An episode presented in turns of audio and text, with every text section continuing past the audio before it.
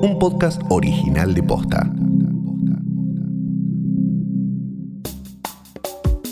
La mayoría de los niños y las niñas permanece en sus casas desde el lunes 16 de marzo, cuando el gobierno suspendió las clases para frenar el avance del coronavirus. Hoy vamos a hablar de cómo están viviendo la cuarentena y cómo viven padres y madres el aislamiento.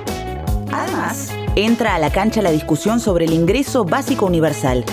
¿A quiénes abarcaría? Hoy es martes 23 de junio.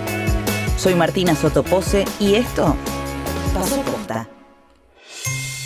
Durante el aislamiento, los niños y niñas mantienen una rutina atípica sin tener contacto directo con familiares o pares de su edad. Por otro lado, muchas madres y padres lidian con la combinación del trabajo desde el hogar y las tareas de crianza. ¿Cómo viven los más chiquitos la pandemia? ¿Quién mejor que ellos para contárnoslo?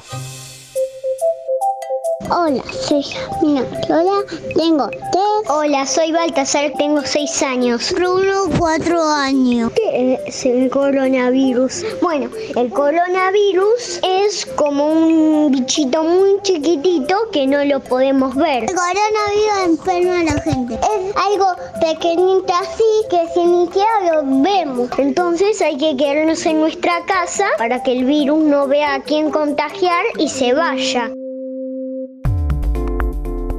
Según una encuesta que hizo UNICEF en abril, 22,5% de los niños se definió asustado por el coronavirus. El 5,7% dijo estar angustiado y el 6,3% deprimido.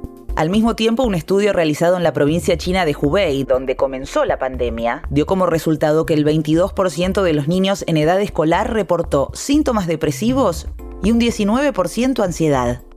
Entonces, ¿cómo le explicamos a un niño en crecimiento el significado de una pandemia o una cuarentena?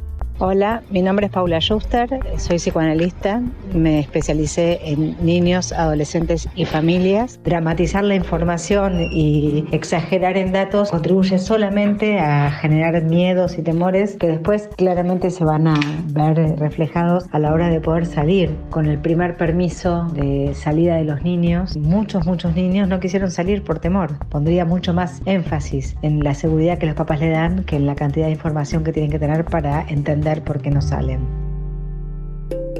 Un informe del Observatorio de la Deuda Social de la UCA advierte que el aislamiento obligatorio expone carencias tanto en el plano de la sociabilización como en la crianza de los niños. La falta de movimiento y contacto con el exterior puede tener consecuencias tanto físicas como mentales. Extraño Extraño salir con mamá y papá e ir a cualquier cuadra, ver a mi familia. Qué triste. Yo soy como muy amiga de usar toda plataforma social, bueno, se puedan encontrar, jugar, lo que les venga bien o les sirva para estar en contacto con otros, para poder recuperar esa intimidad fuera de la mirada del adulto. Según los especialistas, la angustia, las conductas regresivas, los son normales a lo largo del proceso psicológico de un niño, pero el aislamiento puede acrecentar alguno de estos comportamientos. Un poco a veces me canso y me divierto y me aburro. Uy, y me aburro igual y peleo con mamá. Ver la televisión, pintar la casa. Soy Alejandro, tengo 39 años y soy el papá de Bruno. Es un chico que no está acostumbrado a estar encerrado, por así decirlo. Toda esta situación le, le genera una frustración que se convierte en mayor demanda durante todo el día, inconformismos varios que tratamos de ir sobrellevando y de ir hablándolo con él y, y tratando de acompañar y poner el cuerpo.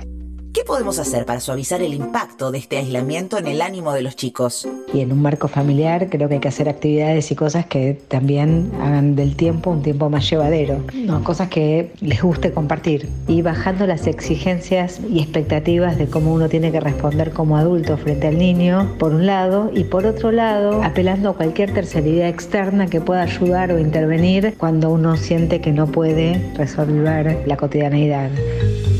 Ok, entonces transmitir seguridad, no fomentar el miedo, usar todas las plataformas para mantener contacto con familiares y pares y sobre todo mucha, pero mucha paciencia. Esto también va a pasar. Bueno, chao. Establecer un ingreso base, que la Argentina no está tan lejos, porque tiene asignación universal por hijo, porque tiene IFE, marcaría una renta de base, de arranque, a partir del cual hay que construir el trabajo. El gobierno trabaja en la idea de un ingreso básico universal. ¿Qué significa esto? Se trata de una renta base para trabajadores informales que seguiría vigente incluso terminada la cuarentena alcanzaría a 3 millones de personas y reemplazaría el ingreso federal de emergencia, que hoy en día llega a 8 millones de personas. Ojo, no es lo mismo que la renta básica universal. Ese es un subsidio que se le otorga a toda la población de un país independientemente de sus condiciones de vida.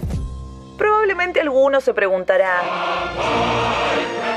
¿qué es esta idea cuasi comunista de querer repartir toda la guita que hice yo? El peronismo lleva a un hombre del PC como candidato. Un hombre que tiene sus orígenes en el Partido Comunista. Bueno, no es tan así.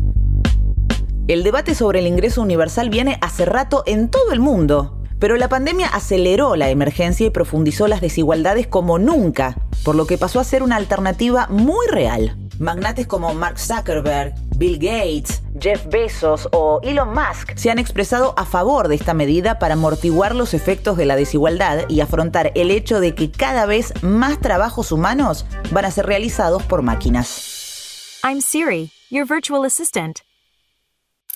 ¿Qué está pasando en el mundo? España a fin de mayo aprobó un ingreso mínimo vital. El umbral de renta garantizada será de 462 euros. 462 euros al mes para una persona adulta que viva sola. Cuando se trate de una unidad de convivencia, esta cantidad se incrementará en 139 euros al mes por cada persona adicional, ya sea un niño o un adulto, hasta un máximo de 1.015 euros al mes. La medida alcanza a 2,3 millones de personas, la mitad de ellos niños.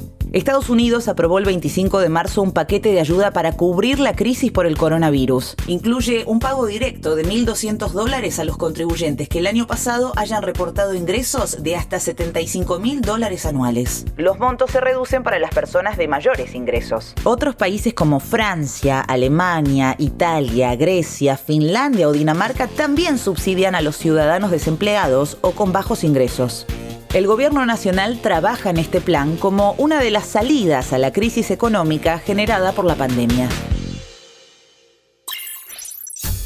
Esto también pasó posta.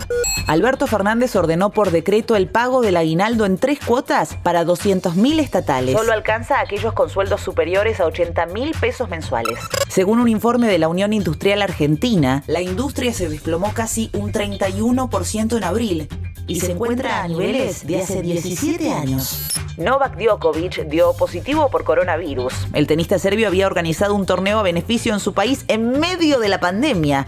Adivinen si el torneo se convirtió en un foco de contagios y ahora hay un montón de infectados. Ahora lo podríamos llamar Novak dio COVID. ¿Se entiende? Es muy bueno. Bueno, cierro. Esto pasó posta, es una producción original de posta. Escuchanos de lunes a viernes al final del día en Spotify, Apple Podcast y en todas las apps de podcast. Búscanos en Instagram y en Twitter. Somos arroba postafm. En la producción estuvieron Galia Moldavsky y Federico Ferreira. Nuestro editor es Leo Fernández. En la dirección general, Luciano Banchero y Diego del Agostino. Soy Martina Sotopose. Y esto pasó posta.